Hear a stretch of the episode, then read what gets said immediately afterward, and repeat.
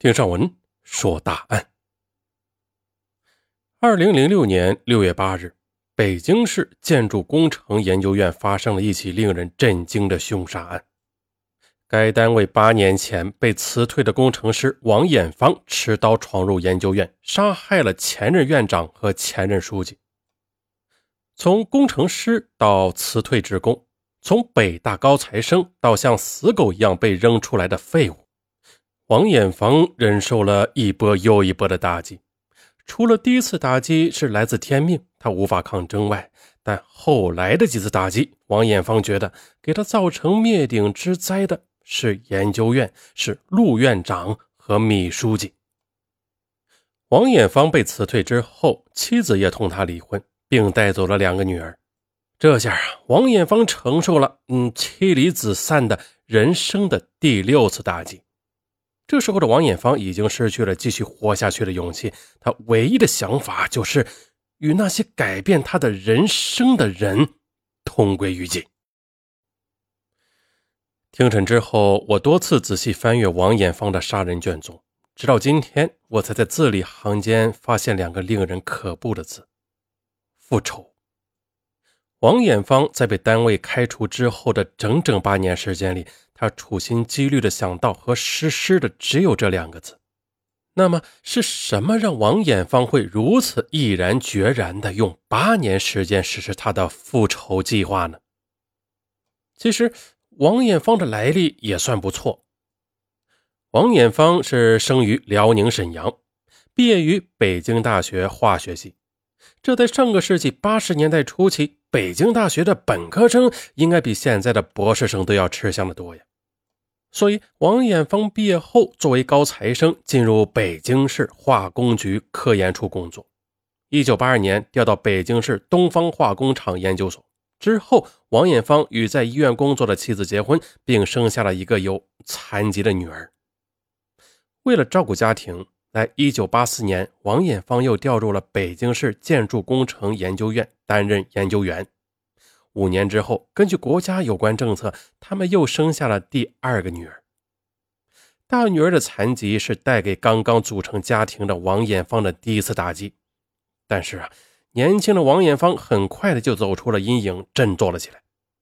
因为这个家庭需要她来支撑啊，所以她把全部的精力都投入在工作之中。加上他沉默寡言、待人仗义，受到单位同事和领导的好评。很快的，王艳芳就成为令人羡慕的工程师了。这一下，在同龄人中，王艳芳是毫无疑问的佼佼者。可是，王艳芳人生的第二次打击是在1991年。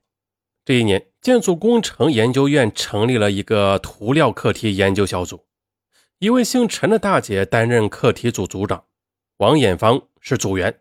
课题研究小组成立不久之后，研究院陆院长突然把王艳芳叫到办公室里问：“你是不是把单位的设计和涂料配方卖了？”“嗯，没有啊。”“您这是从哪儿听来的小道消息啊？”王艳芳以为陆院长是跟他开玩笑呢。“哼，有人向院里反映说你卖了设备和涂料配方，你还不承认吗？”陆院长非常的严肃。哎胡说八道！这哪个王八蛋在打我的小报告？再说了，你们当领导的凭什么不查清楚就相信别人的陷害？脾气倔强的王艳芳认为自己没有卖配方，那自然不承认这种陷害。这次与陆院长的谈话便不欢而散。回到家里，王艳芳越想越不对劲儿。他想来想去的，觉得打小报告的就是平时对自己不怎么好的陈大姐。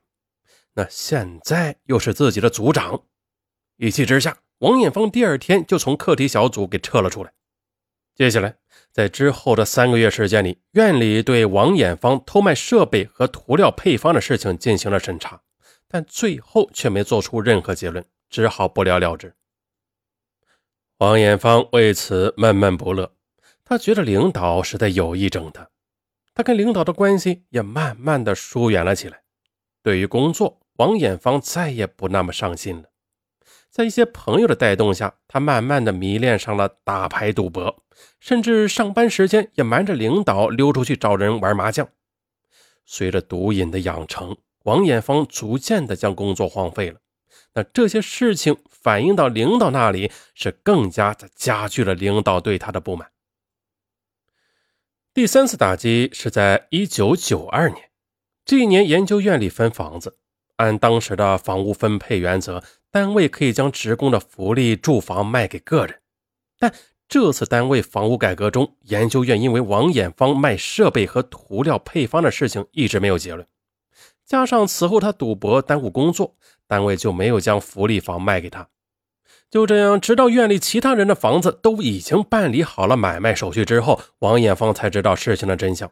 王艳芳没有从自己的缺点找原因，反而认为是领导在有意整他。他觉得单位的决定就是领导说了算，是陆院长从中作梗啊，由此便记恨上了陆院长。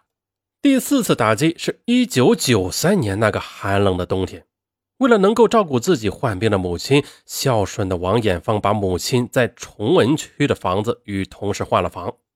王艳芳当时考虑的是两个便利：一呢是换到了自己的住房附近，可以照顾母亲；二是同事的房子有暖气啊，能够让母亲过个暖和的冬天。但是，正当王艳芳的母亲住进那间小平房之后，这房子里的暖气却莫名其妙的被停了。王艳芳非常恼火，他认为卢院长下令给停的，他只好找到院里的米书记，但米书记表示不知道这件事情。王艳芳一气之下又找到了上级主管部门反映情况，但是折腾了一圈之后啊，仍然没有解决暖气的问题。此时已经是十二月的隆冬了，王艳芳只好将被冻了很久的母亲送到了大哥那里。可没想到的是，母亲刚到大哥那里就大病一场，之后经过治疗，命虽然保住了，但母亲却从此一病不起，差一点就成了植物人。王艳芳觉得，母亲之所以生病，就是因为院里给停了暖气造成的。由此，他是更加的痛恨陆院长和秘书记了。此后，王艳芳多次找到上级领导反映此事，最终也是通了暖气，也帮助其他十几户都装上了暖气，街坊邻居都沾了他的光。但是，经过这么一番折腾，领导们对王艳芳也是更加不满意了。可接踵而至的是第五次打击，这个打击对王艳芳来说才是真正致命的。一九九五年，院里成立了装饰研究所。王艳芳因为是学化工出身，正好是专业对口，所以就被分配到了装饰研究所。面对生活日益窘迫，他一度产生了洗心革面的想法，并且向领导发誓啊，再赌那就剁手。但不久之后，王艳芳的保证便落了空。要不说啊，万恶不是淫为首，那是赌为首啊。研究院是国家差额拨款的事业单位，因此单位里的工程师需要完成科研成果、专利，并发表学术文章等软指标，或者要达到一定收入的硬指标。但啊，这些王艳芳都做不到。一九九六年，研究院改制了，由院长聘任中层干部，中层干部聘任职工。当时因为王艳芳的赌博以及和领导关系的僵化。已经没有科室愿意接受他了。按照研究院当时的规定，凡无单位签订劳动合同的人员，均由研究院下属的发展中心接手。一九九七年，王艳芳与发展中心签订了一年期的劳动合同。该中心规定，每位职工每年需要完成三万元的利润额上交到院里，否则就终止劳动合同。也就是说，如果不能按期上交三万元，那王艳芳就要卷铺盖回家。